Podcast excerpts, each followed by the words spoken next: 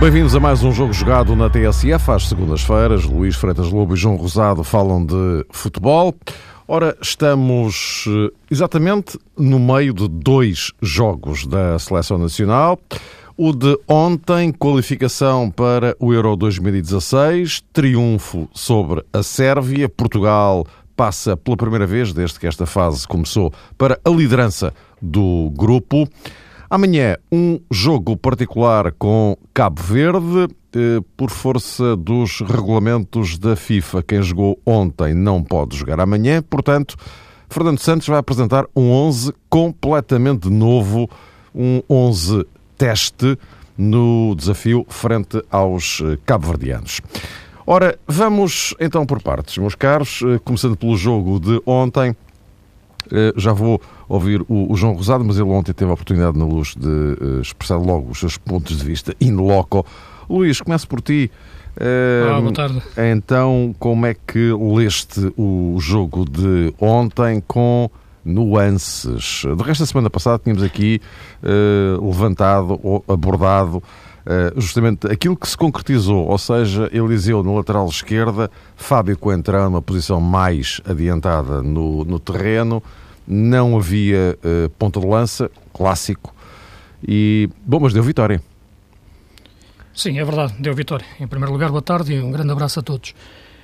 Deu vitória, mas como é evidente, deu uma vitória que tem que nos fazer pensar. É evidente que é o mais importante nesta altura é ganhar e quatro jogos, três vitórias, uma derrota e fazemos assim a primeira volta desta fase de apuramento hum, sofrida e com mudança de treinador mas uh, é evidente que tudo isto é que nos fazer pensar e penso que isso está a acontecer.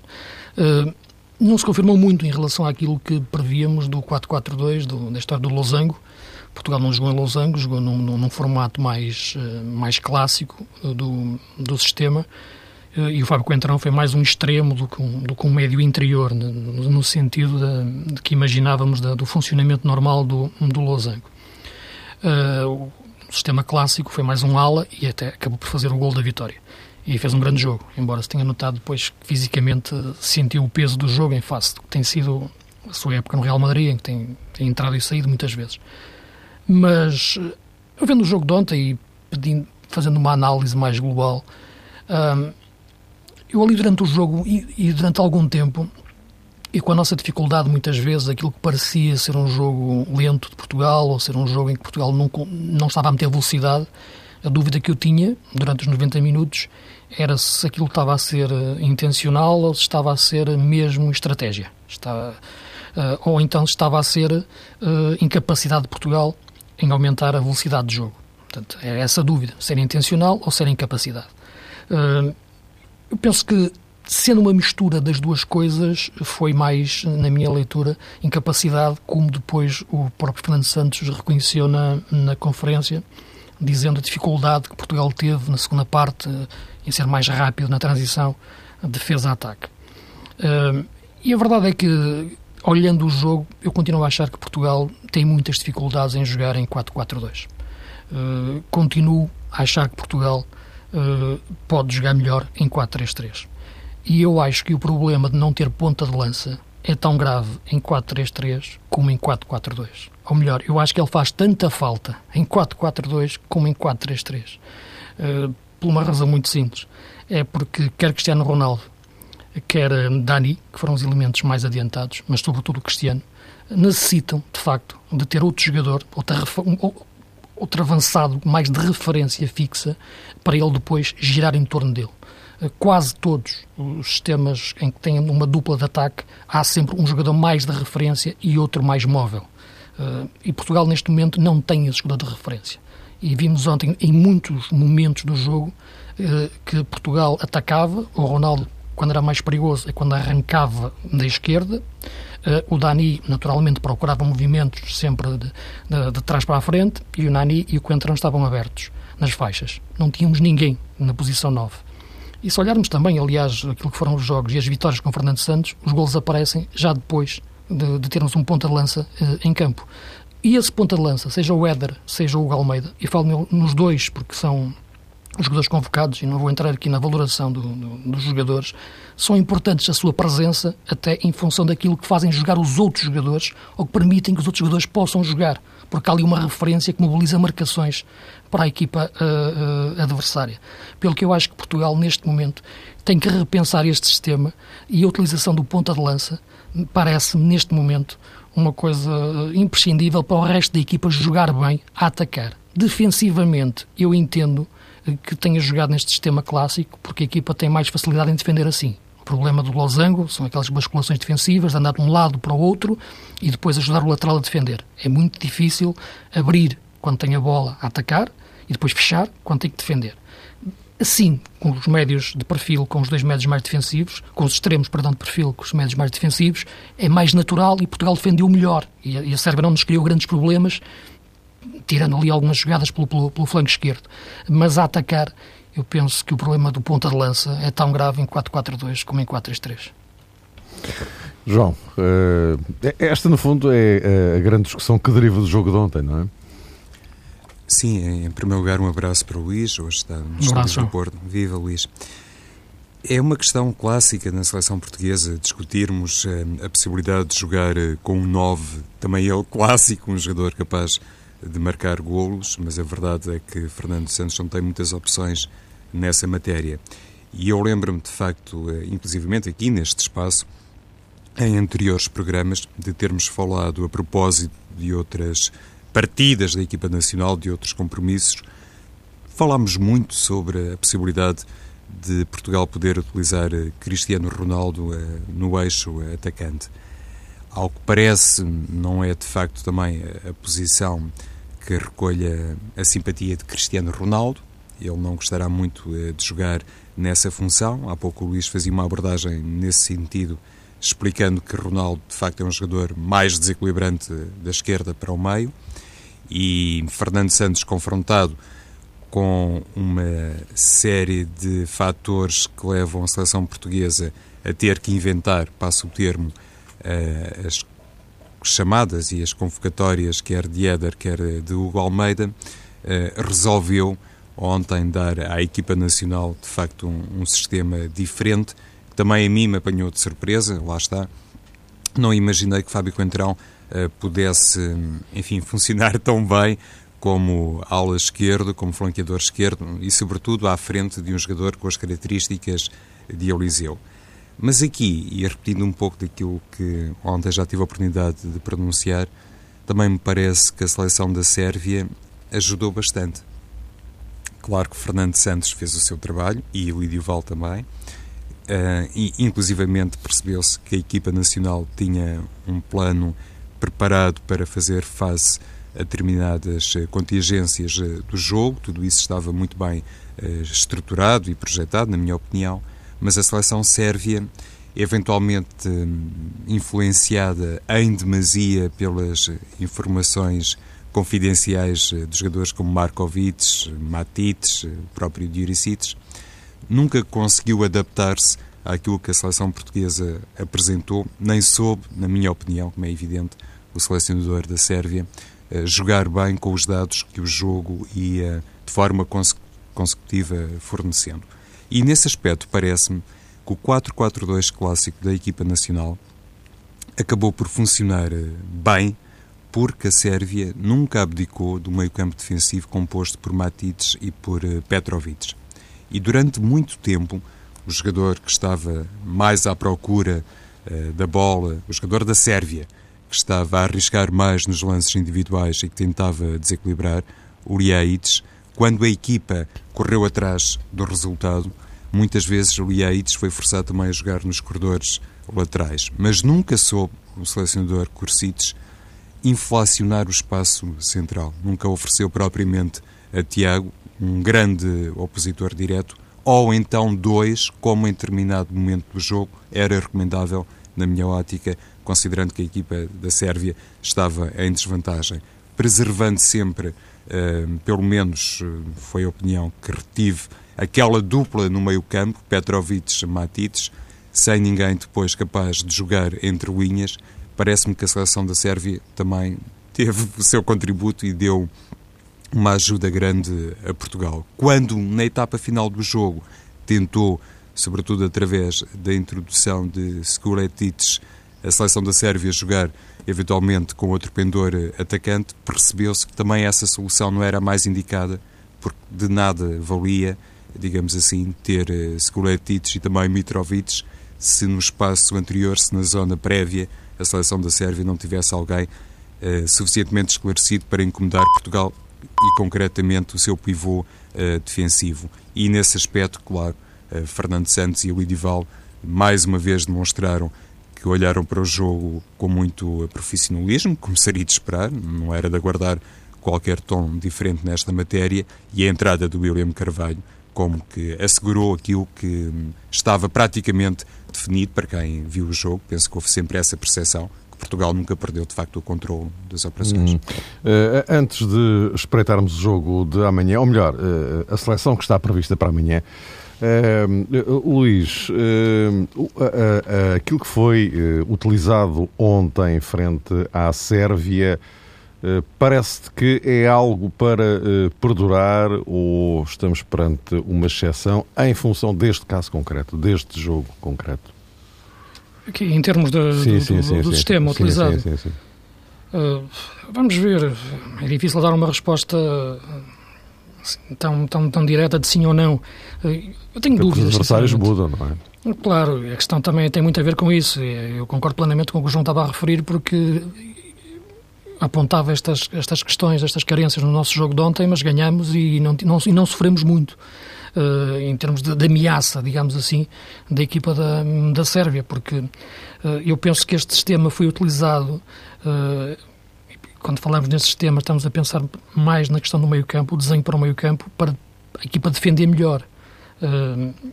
e, portanto, por aí conseguimos ter, ter esse equilíbrio. Agora, no sentido da equipa a atacar, eu penso que tem muitos problemas.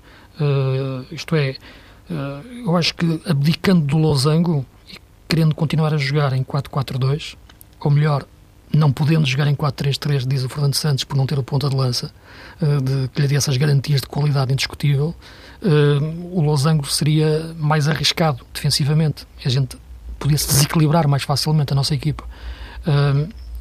com este sistema, fica mais protegida pelo que pode ser mais vezes utilizada contra adversários mais fortes. Agora, o que eu acho é que Portugal fica limitado depois na sua dinâmica atacante, porque, como vimos, Cristiano Ronaldo não é, nem nunca será um número 9. Uh, eh, ele tem sempre a tendência de ir buscar a bola sobre a esquerda e é onde ele joga melhor. e, não e faz falta um jogador dessas características seja um craque ou seja um jogador que até pode nem marcar golos, repara, mas é alguém que de facto tem essa característica, característica de fixo, de número 9, para permitir que outros tipos de jogadores tenham movimentos mais naturais com esse jogador a ser dada a marcação do, do, dos defesas adversários.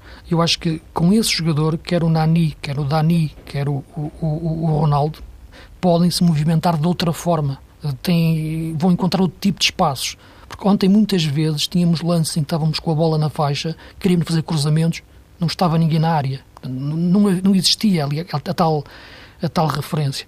Uh, portanto, eu acho que, que em termos de meio campo, poderá ser, de facto, se o Fernando Santos continuar a pensar desta forma, eu acho que sim, que este sistema vai, na minha opinião, sobrepor-se uh, ao losango.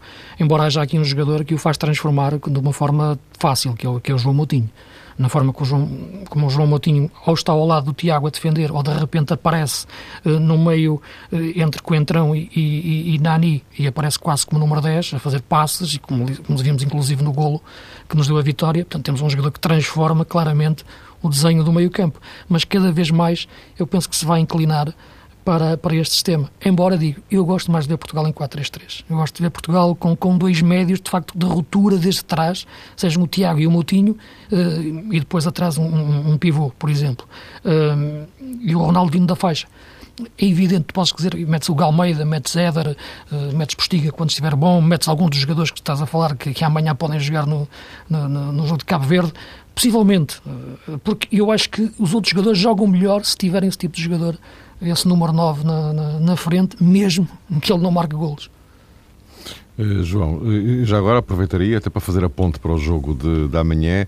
Isto, enfim, menos que haja alguma alteração de, de última hora, eh, para amanhã é assim: o, o Anthony Lopes na, na, baliza, depois Cédric, Paulo Oliveira, André Pinto e Antunes, uh, André Gomes, João Mário e Adrián para o meio-campo, com Bernardo Silva e Vieirinha também. E depois há aqui uma dúvida, e essa de facto foi a única coisa que ficou, digamos, uh, a pairar uh, como incógnita para amanhã: Hugo Almeida ou Éder porque enfim, o resto, não, os outros 10 parecem ser enfim, dados, dados adquiridos. Sim, eh, Fernando Santos, para já, hesitante ao que parece, considerando todos os dados que foram fornecidos de meio Mário no que toca à titularidade ao Dieder ou do Almeida, ainda aguarda naturalmente pela confirmação plena do ponto de vista competitivo de outros eh, jogadores que parecem ter todas as condições para se afirmarem como goleadores. O caso de Rui Fonte, se calhar, é aquele que, até em termos etários, estará mais próximo uh, da equipa principal, mas há, evidentemente, outros uh, jovens e promessas que parecem emergir, como é o caso do Gonçalo uh, Paciência, nomeadamente. Há aquele caso muito estranho que, enfim, ainda provavelmente não foi abordado com toda a propriedade que se relaciona com o cisentismo na carreira de Nelson Oliveira, que poderia ser também uma solução, mas a verdade é que Fernando Santos, e já agora também outra vez Eulídio Val, enquanto eh, responsáveis pela equipa principal, também não podem fazer milagres no que toca à carreira de determinados eh, atletas e jogadores que potencialmente iriam servir sempre para a seleção nacional, ainda por cima nesse, nessa posição e nesse espaço em que somos uh, realmente carentes. Aquilo que há pouco dizias, Mário, sobre a provável constituição da equipa portuguesa para o jogo frente a Cabo Verde, representa, noutras uh, situações e noutros setores, a riqueza, na minha perspectiva, do futebol português. Mas há aqui um nome ainda para fazer, em certa medida, o transfer para a equipa principal. Há aqui um nome que diz claramente respeito já ao universo da seleção principal e que para mim pode também influenciar futuramente as decisões de Fernando Santos, independentemente daquilo que será sempre obrigatório considerar a propósito do perfil de cada adversário. E esse nome é William Carvalho, porque saber eh, até que ponto William Carvalho vai crescer o suficiente e condições parece ter para isso para poder afirmar-se como um jogador inteiramente credível na seleção principal? A resposta a esta questão pode também remeter-nos para uma posição diferente, entre aspas, de Tiago uh, no terreno de jogo. E Tiago, como sabe, está muito habituado a fazer algumas funções, nos últimos tempos mais num determinado posto, mas é verdade que tem experiência, tem categoria e tem, sobretudo, uh, nível para poder também movimentar-se uh, uh, com outras tarefas dentro de campo. E esta eventual coabitação William Carvalho-Tiago eventualmente também pode influenciar Fernando Santos para recuperar em alguns contextos o seu 4-4-2 losango para poder, lá está, dar também ao corredor central da equipa nacional outro género de consistência, até porque estou convencido nem sempre vamos apanhar pela frente uma seleção sérvia, enfim, tão hesitante do ponto de vista estratégico. Luís, em relação, eh, agora olhando um bocadinho melhor para este 11 eh, previsível para, para, para amanhã, digamos que face, enfim, ao, ao, lote de jogadores que tinham sido convocados, enfim, é, é, mais ou menos eh, óbvio, mas o que é que te parece aqui que mereça alguma atenção? Em primeiro lugar, a presença do tal ponta de lança, né? De, no caso, falaste no Almeida, né? O Almeida ou Éder. É, aliás, foi a única dúvida que ficou do treino de hoje. É qual deles, é, qual deles é que jogaria. Os outros 10, enfim, parece uma evidência. A menos que haja alguma alteração surpresa, mas claro, em é princípio é não. Questão do Galmeida, que, repara, pegando um pouco na reflexão que o João, o João estava a fazer, só depende dele. O Galmeida, sabemos que não é, não é um fenómeno, é evidente, não, não vai entrar na história como um dos melhores pontas de lança da história do futebol português, mas é um bom ponta de lança. É um jogador que tem bons momentos. Uh, agora, a sua mentalidade e a sua atitude, muitas vezes, perante o jogo e perante a carreira, é que não, não o ajuda. Isso eu penso que é, que é claro. Uh, e quem trabalha com ele também poderá, poderá dizer mais alguma coisa. Uh, agora, que é um bom jogador, que eu acho que pode ser um, um bom número 9, e já o foi em muitos momentos. Uh, já. Agora, que tem momentos em que de facto adormece, é verdade. E, e, é incrível, olhando sobretudo o espaço que ele tem de, de afirmação neste momento no, numa seleção. nestes jogadores que tu falaste, neste possível 11, eh, já vemos aqui jogadores com pedigree, claramente, de, de, uma seleção principal, sobretudo o caso do, do João Mário, uh, e já, já, já, já, já o fez noutros jogos. A questão do Guilherme Carvalho é verdade aquilo que o João refere, embora lá está aí, eu voltaria já atrás, porque vejo mais o William a jogar sozinho à frente da defesa, e aí sim, num sistema de 4-3-3, ou triângulo no meio campo, com o Moutinho e o Tiago, a funcionarem como o número 8, os dois, a avançarem e recuarem, como bem fazem, com chegada à frente, com passe, com remate. Uh, agora, uh, dentro destes jogadores que, que, que, tu referes, podem haver vários sistemas, não é? Porque o Bernardo Silva é um jogador de um talento enorme, uh, que no Mónaco muitas vezes tem jogado a partir de um flanco, mas é mais um, um, médio ofensivo interior, mais um 10. é uma seleção que, que tu, notas talento aqui, isso não há dúvida nenhuma. Agora, o que nós, nós temos que encontrar aqui e perceber se existe é a consistência do talento nas exibições e na carreira. No caso do João Mário, sim, eh, está, está afirmado. Eh, no caso do Galmeida, não, como já referi. No caso de Vieirinha, há altos e baixos. O Bernardo Silva é um miúdo que está a aparecer agora. O Adrian também tem altos e baixos. O André Gomes está a provar que é, que é, que é jogador para, para, para a seleção. E perceber a margem de progressão que, que eles têm no caso de serem jogadores mais jovens, no caso do, do, do Bernardo Silva, ou até um bocado do, do, do Rui Fonte, porque teve uma carreira um pouco, um pouco atribulada. Uh, aquilo que me parece é que dificilmente eu acho que estes jogadores poderão dar o upgrade necessário à seleção de a tornar mais competitiva do que ela é já, neste momento, com o 11 que jogou ontem. Destes jogadores que estão aqui, tirando a questão do ponta-lança específica que eu falei, em função do sistema, vejo João Mário e André Gomes a poderem entrar eh, numa, numa seleção ou num 11 titular da, da seleção, no meio campo. E a outra questão tem a ver com o lateral esquerdo. Uh, se Fábio Coentrão voltar a ser, a ser, a ser aposta para, para, para, para, para médio ala ou para, para extremo, uh, Antunes cada vez mais poder merecer uma oportunidade de, de ser opção na, na, na, lateral esquerdo, existindo também Rafael Guerreiro, que lesionado não foi, não foi desta vez convocado. Portanto, eu acho que aqui há matéria. Há jogadores, de facto, a fazer um bom plantel, digamos assim, da nossa seleção. Para o 11 mesmo, eu só deteto o, o crescimento cada vez maior do, do João Mário e do André Gomes. Meus caros, vamos então ver o que é que isto dá uh, amanhã. Estamos numa semana, eh, por causa das seleções, evidentemente, uma semana de pausa dos uh, campeonatos. É curioso porque esta semana, não sei se derivado da pausa ou não, mas o que é verdade é que eh, falou-se muito de plantéis, eh, isto é qualquer um dos, dos três grandes, de plantéis para a próxima época.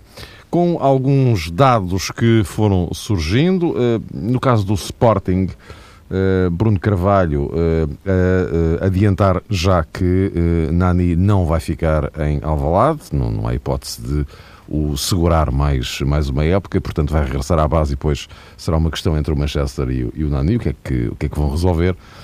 É, mas também é, fica claramente a ideia de que há outros jogadores eh, do, do Sporting atual, enfim, o Nani não é bem do Sporting, é do Manchester, mas do Sporting, que poderão sair de facto no final da época. As questões financeiras têm que ser ponderadas pelos clubes todos. No caso do Sporting, William Carvalho e Carrilho eh, são talvez os casos mais, eh, mais evidentes. Mas também, Luís, também em relação ao Benfica, já se perspectiva uma redução substancial do, do investimento e, portanto, passaria pela saída de jogadores e, eventualmente, pela contratação ou pela, hum, pela chamada de uh, alguns jogadores mais uh, jovens ligados à formação do Benfica. O Porto também já se percebeu que há saídas que são de adquirido, com o caso de Jackson, por exemplo, Jackson Martínez, na próxima época não estará no Futebol Clube do Porto. Uh, e depois há também a questão dos emprestados, que são muitos, não é? E que parte deles podem ter mesmo que regressar à base. Um, bem sei que é um bocadinho cedo, todos nós concordamos com isso, um bocadinho cedo para olhar para os plantéis da próxima época, mas sinceramente parece-me que não terá sido por acaso que de repente todas estas pontas começaram a, a, a, surgir, não é? Ou seja, os indícios estão aí. Sim, são, são muitas questões que tu, que tu colocaste, mas é uma globalmente que, que, que queres abordar, não é? É o denominador comum, é. Sim, sim. É Neste momento é perceber que fontes de financiamento vão ter os clubes portugueses, isto é, de, de, que tipo, vão, de que forma vão suportar os seus plantéis. E isto cruza-se muito com a questão neste momento em debate dos fundos e, de, e da, do, do, da forma que, que, que a UEFA o está a proibir e o combate que está a ser feito em relação a isso. Eh, porque, como é evidente, não acabam com os fundos, mas vai existir outra coisa eh, paralela ao lado a funcionar, como é lógico. Porque não vão acabar com, com a forma que existe agora de, de propriedades dos jogadores não serem apenas os clubes. Eu penso que a questão dos fundos até tornaria mais transparente e mais fácil de identificar a propriedade e as pessoas, eh, no, no caso mais concreto, que estão exatamente por trás, ou dando a cara mesmo à frente desse, de, de, de, dos fundos e da propriedade dos passes dos, dos jogadores. Uh, portanto, uh, é uma questão muito importante, vendo até inclusive como os plantéis uh, têm sido feitos nos grandes clubes, falando dos clubes portugueses, como é evidente, que tem, para, para só desta forma é que encontram forma de financiamento para comprar jogadores para poderem competir depois a alto nível em termos internacionais. De outra forma, não teriam hipótese nenhuma de, financeira de, de o fazer. E, portanto, esta questão penso que, que, que será a chave para determinar uh, uh, todas estas decisões. Uh, na questão do Porto, como é evidente, sobretudo existindo jogadores emprestados, no, no caso do, do Real e do, e do Atlético. a questão do, do, Sporting que tu falas é, é, um, pouco, é um pouco diferente, até porque o clube vem de um processo de reestruturação financeira, vem de um, de um processo de retoma. E, portanto, e nesta altura uh, existe ainda uh, a indefinição de perceber o que é que será o clube em termos dessa, dessa, desse poder financeiro, visto que o Sporting também fez um combate em relação, em relação aos fundos, uh, do que será o suporte financeiro para o Sporting poder uh, renovar com alguns jogadores que, que, com que quer continuar ou poder, pelo menos, uh, ser, ter, ter uma força negocial uh, para pedir mais dinheiro por eles numa, numa, numa, numa venda, como é o caso do, do mais evidente que tem sido falado nos últimos tempos do, do Carrilho. Portanto, essa é a questão que neste momento se coloca para o Sporting, que é o clube mais de, de, vocacionado para encontrar soluções dentro das suas portas. Aliás, bastou ver pela seleção a quantidade de jogadores que tinham origem no Sporting, mas e atualmente até nos jogadores que já se fala que podem regressar estando agora emprestados, como o Irene Medeiros, ou até vindo da equipa B, como, como o Alisson. E falei nestes dois porque acho que são dois, dois excelentes jogadores. Eu sei que o Sporting ainda vai jogar a meia-final da taça e, e li com atenção a entrevista que o Presidente deu, e ele próprio reconhecia que já devia ter falado com Marco Silva para preparar a próxima época, só não fez ainda porque tem existido outros, outras coisas agora para tratar e se calhar depois do jogo da taça, que é importante o apuramento para a final, o, o fará, mas tem-se falado demais uh, em jogadores uh, sem, uh, para, para quem ainda não falou com o treinador. E eu, eu, acho que o treinador é muito, muito importante perceber exatamente o que é que vai ser o treinador do Sporting na próxima época, a todos os níveis, a nível de estabilidade, de poder, de confiança uh, e daquilo que ele quer ser dentro da estrutura, e pode ser, melhor dizendo, da estrutura do futebol do Sporting, porque tem sido muitas vezes colocado em causa o lugar de, de Marco Silva. Não sei se é especulação ou não, não sei se foi tudo inventado, não, não quero entrar por aí, nem, nem, nem, me interessa. Que houve problemas, é evidente que houve. Uh, Aliás, tanto, tanto, que houve, tanto que houve que Bruno Carvalho, pela primeira vez, reconheceu. Diz, não é? diz que está tudo ultrapassado, portanto, tudo ultrapassado, alguma portanto. coisa teve que ser Sim. ultrapassada, não é? Não, não, a questão é, eu só quero dizer uma coisa muito rapidamente, que é que é, que é, que é- coloca sempre a questão de, de um Marco poder continuar ou não, do Marco Silva poder continuar ou não, em função de, até de uma cláusula de, que- de, de- de ficar a 10 pontos ou a 12, aí já existiria possibilidade de rescindir, por, por aí fora. Portanto, isso o Sporting coloca sempre se o Sporting quer ou não, embora ele tendo contrato por mais 4 anos. Eu, eu acho que há outra questão que deve ser colocada, já o disse uma vez. Interessa ao Marco Silva continuar no Sporting? Eh, interessará neste momento ao Marco Silva também continuar no Sporting? Eh, e em que condições? Eh, depois de, de- de tudo aquilo que aconteceu esta época. Esta questão também tem que ser colocada, verdadeiramente. Penso que é- eu acho que nunca se deve dizer que não a um grande em Portugal, um treinador. Mas depois de lá estar, pode-se perfeitamente dizer que não. Já, assim já não quer. Acho que já é possível. Os timings são diferentes, os conhecimentos são diferentes. Eh, e penso que esta questão de, em relação ao Marco Silva também deve ser colocada eh, a partir deste prisma. Não só se o Sporting quer Marco Silva, Claro que eles vão dizer que sim, neste momento, mas sabe-se que existe, como é evidente, sempre essa, essa, essa questão em aberto, mas também deve ser colocada em relação ao próprio Marco Silva. Interessará ao Marco Silva continuar no Sporting? Esta questão também eu acho que ao treinador Marco Silva deve, deve-lhe passar pela cabeça. Uh, sinceramente, tenho dúvidas. Uh, João, e já agora eu até, eu até iria um bocadinho mais longe. É que uh, há, há os pontos de interrogação que se colocam em relação ao Marco Silva, curiosamente, e e- esta é uma época um pouco estranha, também se colocam em relação a Jorge Jesus e a Lopetegui por razões diferentes, não é? Há É muitos habitual, pontos de interrogação, verdade. muito mais do que é normal, não é? Sim, enquanto as coisas não estão definidas em termos de tabela classificativa, voltamos sempre ao mesmo, não é, Mário? E, e não só, eu até pegava um pouco naquilo que o Luís está a dizer, é que independentemente do desfecho da época, eh, os pontos de interrogação derivam até de outras coisas, não é? Sim, Exato. no caso, e no caso do... O Jorge Jesus, por exemplo, mesmo sendo campeão, alguém nesta altura pode garantir Jorge Jesus fica no Benfica? Não- nenhum de nós sabe responder a isto, não é? Assim Sim, como Lopetegui, Lopetegui falha o título, continua, também ninguém sabe responder a isto, não é?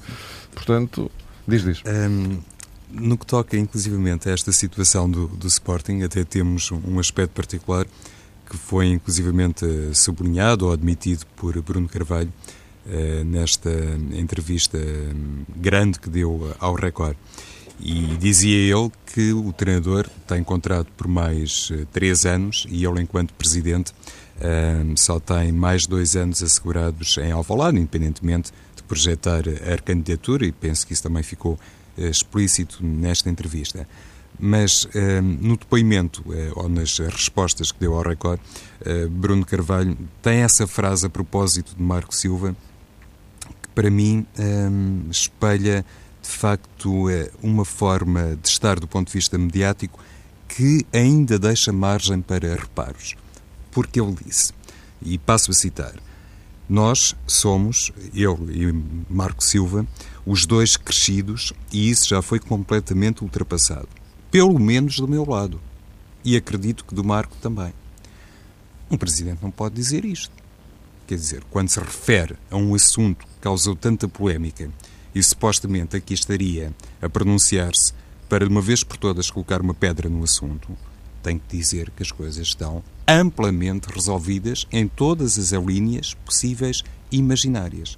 Não consegui compreender como é que Bruno Carvalho diz isto. Já foi completamente ultrapassado, pelo menos do meu lado. E isto deixa realmente a porta aberta. Há pouco ouvi o Luís e tu também fizeste essa referência, Mário. Ninguém sabe o que é que vai acontecer ou o que é que passa pela cabeça do Marco Silva. Mas, independentemente disso, julgo que o Presidente não tinha, de facto, o Presidente do Sporting, bem entendido, não tinha margem para poder deixar as coisas debaixo deste enigma. Da mesma maneira que não entendi a declaração sobre Nani. Dir-me-ão, eh, é uma verdade que todos seriam capazes de antecipar. Se calhar eh, nem, nem mesmo na Juveléu existe um adepto que acreditaria na continuidade de Nani. Mas considerando que a temporada não terminou, que há objetivos a cumprir, a atingir, seja Taça de Portugal, seja via Campeonato Português, segundo lugar, primeiro ou terceiro, parece-me que, olhando para aquilo que representou a aposta em Nani, estar já a dizer que o jogador não vai ficar na próxima temporada, enfim, é lançar alguma confusão para o balneário, é hum, colocar uma pedra de gelo em determinadas expectativas, inclusivamente olhando para aquilo que é, no fundo, a afluência ao Alvalade e a resposta dos adeptos eh, do Sporting e também não deixa o jogador assim numa posição muito confortável por qualquer coisa menos positivo que aconteça. Pois lá está, o Nani já não está com a cabeça no Sporting e, e esta declaração para mim também era dispensável. Mas cá estamos mesmo em cima da hora. Uh, vamos encontrar-nos aqui uh, para a semana e já depois do regresso do uh, campeonato e depois de uma meia-final da Taça da Liga. É na quinta-feira o Marítimo Porto vai decidir quem vai jogar com o Benfica nessa final. Até para a semana.